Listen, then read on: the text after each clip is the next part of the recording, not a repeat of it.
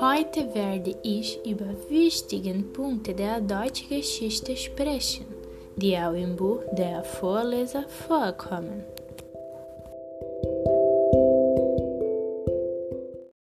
Der Vorleser ist ein Roman von Bernhard Schlink und beginnt, als Michael noch 15 Jahre alt war und leidet unter Gelbsucht.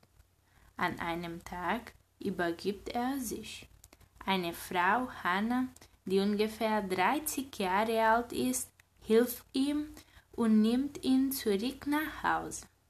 Danach besuchte er sie einige Male und Hannah nutzt die Gelegenheit aus und bringt den in Beziehung noch unerfahrenen Michael dazu, mit ihr Geschlechtsverkehr zu haben. Während dieser Beziehung beginnt er ihr Bücher vorzulesen. Eines Tages verschwindet Hannah aus der Stadt. Ihre Beziehung findet in der Nachkriegszeit statt. Ich lade Annette ein, kurz darüber zu sprechen. Laut der Website Lemo, die Nachkriegszeit beginnt 1949 mit der Gründung der Demokratischen Bundesrepublik Deutschland im Westen und der Sozialistischen Demokratischen Republik.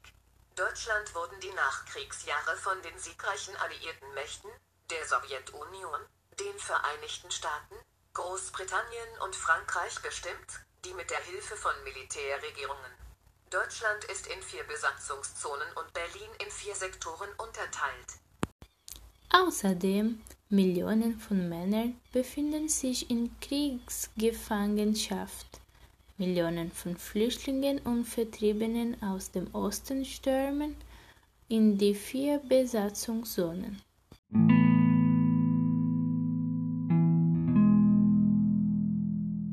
Die Menschen beginnen unter schwierigsten Umständen mit dem Aufräumen.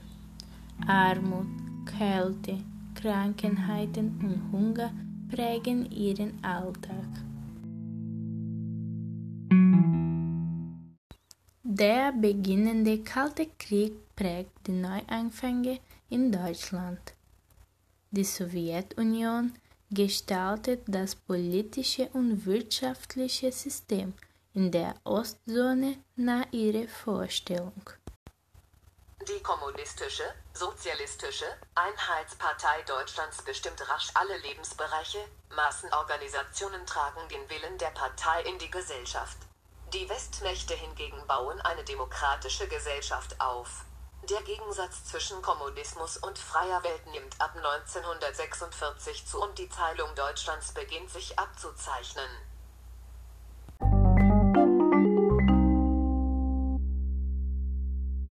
Erst einige Jahre danach, als Juristudent, sieht Michael Hanna wieder. Diesmal im Gerichtssaal, denn Hanna ist zusammen mit anderen Frauen wegen Kriegsverbrechen angeklagt worden. Man erfährt, dass Hannah in ihrer Vergangenheit für das NS-Regime arbeitete. Sie hat früher bei Siemens gearbeitet und dann zur Schutzstaffel gewechselt. Die Schutzstaffel war eine nationalsozialistische Organisation in der Weimarer Republik die der NSDAP und Adolf Hitler als Herrschaft diente. In ihren Verantwortungsbereich fielen Betrieb und Verwaltung von Konzentrations- und auch von Vernichtungslagern. Sie war sowohl an der Planung wie an der Durchführung des Holocaust und andere Völkermorde vorrangig beteiligt. Außerdem hat Hanna als Wärterin in Auschwitz sowie in Konzentrationsanlage in der Nähe von Krakau gearbeitet. Seite Bundeszentrale für politische Bildung definiert Konzentrationslager als Lager, in denen Menschen eingesperrt wurden, weil die Nationalsozialisten sie aus dem Weg räumen wollten. Sie haben stattgefunden in Deutschland in der Zeit des Nationalsozialismus. Wer in einem Konzentrationslager war, hatte keine Möglichkeit, sich dagegen zu wehren. Dort wurden Juden, Sinti und Roma und andere Menschen verschleppt. Sie litten unter Hunger und Folter und mussten zudem schwerste Zwangsarbeit leisten. Viele Menschen, auch viele Kinder, wurden in den Lagern getötet.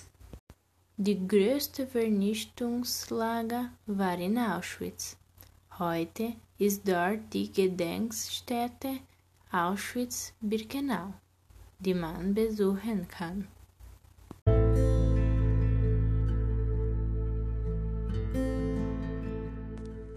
Es hat sowohl vor der Nationalsozialismus als auch danach in vielen Ländern der Welt immer wieder Konzentrationslager gegeben, in denen diktatorische Regierungen ihre Gegner gefangen hielten, quälten und töteten.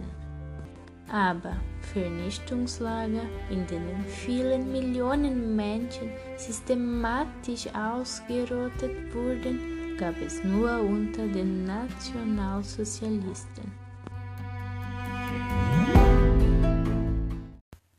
Das war alles. Danke für eure Aufmerksamkeit. Tschüss.